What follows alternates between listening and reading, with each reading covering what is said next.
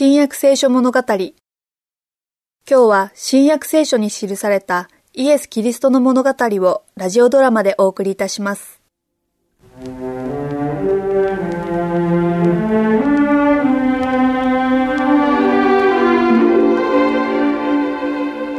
へえ。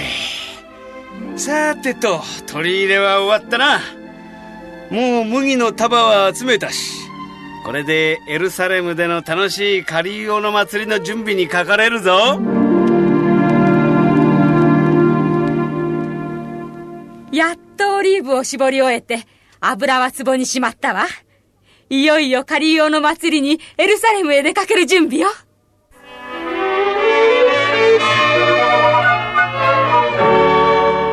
もうすぐブドウの汁はみんな壺に入るわ。そしたらエルサレムへ行けるカリオのお祭りは本当に楽しみだわ。一年中で一番楽しい時だもの。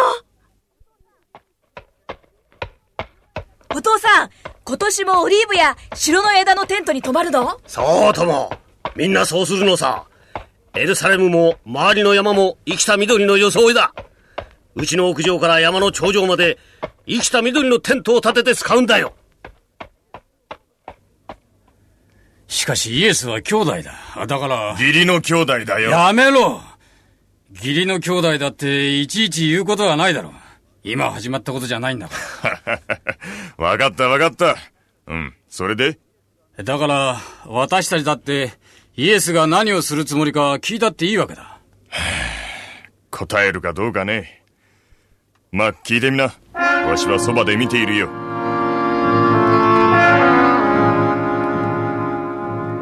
ところでイエス、エルサレムのお祭りに随分長いこと言ってないじゃないか。どうしてだい？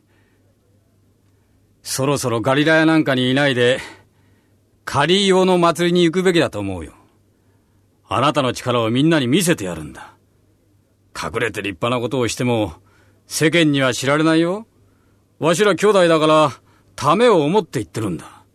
それだけ立派なことができるんなら、あなたの力を世の中に示して、エルサレムの指導者たちにも認めさせなくっちゃ。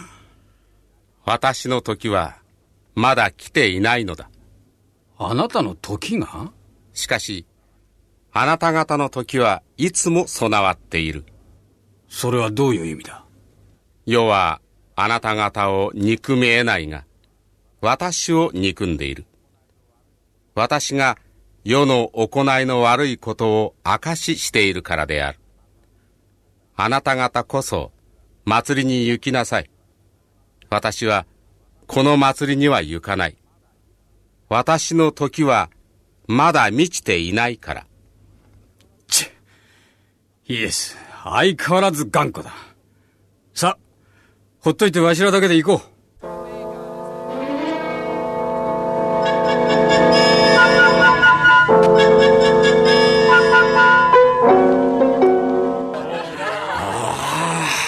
つ来ても素晴らしい眺めじゃないか。家々の屋根も、街角も広場も、周りの丘や谷も、至るところ生きた緑のテントで埋まってる。まさに収穫の時だな。こんにちは。エルサレムへようこそ。いやこんにちは。こんにちは。やっぱりエルサレムはいいですね。わしらはナザレに住んでるんですよ。ナザレですって？じゃあイエス様をご存知ですか？ええ、よく知ってますよ。わしら、イエスの兄弟ですから。義理の兄弟ですがね。本当ですか？今日はついてますな。イエス様のことを聞こうと思っていた矢先に、ご兄弟方に出会うとはね。少しお尋ねしてもよろしいですか？どうぞどうぞ。わかることでしたら。あの方は、救い主なんでしょうか？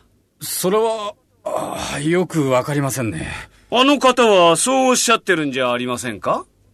ええー、まあ、時々、そう言ってます。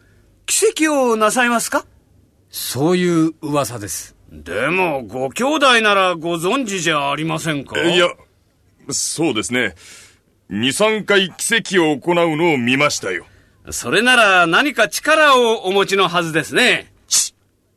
立法学者と長老がこっちへ来る。イエスの言葉を大っぴらに話しちゃいけないんです。指導者らに聞かれるとまずいんでね。どうです？素晴らしい眺めでしょう。ああ、しかし何と言っても一番感動するのは、祭りの7日目、最後の日ですよ。その日は、荒野の岩から水を運び出したことを思い出させる壮大な儀式が行われましてね。人々はどう思ってるんです？あの方と同郷の人々は。私は遠方の国のものなんです。あれは良い人だという者もいますし、群衆を惑わしているというものもあります。しかし、大抵のものは、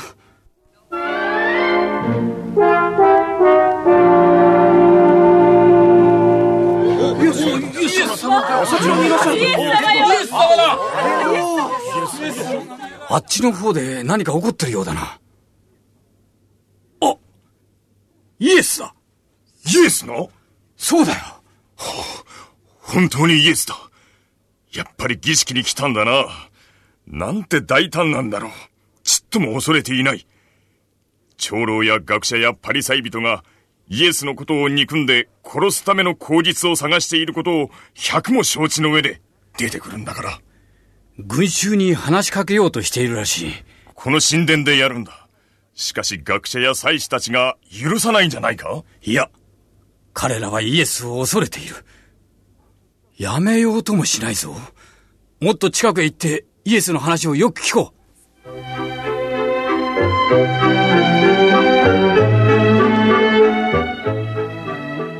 そしてイエスは神殿の庭にいる人々に話しかけられました群衆は心を奪われて聞き入りました最も激しくイエスに敵意を持った人たちでさえ力を失ってイエスに害を加えられませんでした。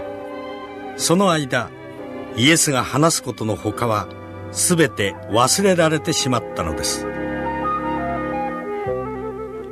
次の日もまた次の日もイエスは人々に話しかけられました。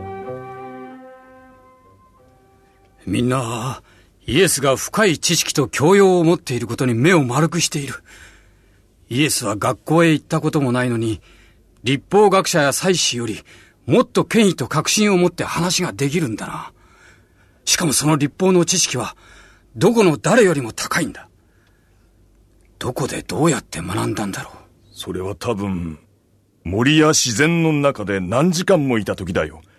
イエスはよく山の方へ一人だけで走っていったじゃないか。仕事をサボるためだと思っていたんだが、もしかすると。もしかすると、なんだ？天使がイエスに教えてたんだろうか。うん。そうかもしれない。確かにそうだよ。でなければ、あれだけの教養が身につくはずがないもの。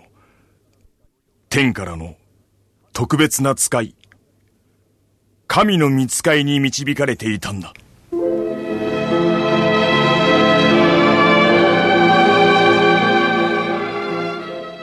いよいよカリーオの祭りが最も盛り上がる最終日です。しかしその朝人々は長期間の祭りの行事に疲れていました。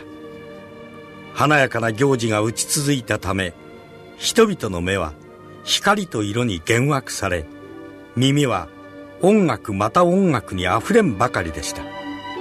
ところが魂の要求に応えるものはどこを探してもなかったのです霊の渇きを癒す不滅のものは何一つありませんでしたその時イエスは突然神殿の庭に響き渡るほど声を張り上げて言われました。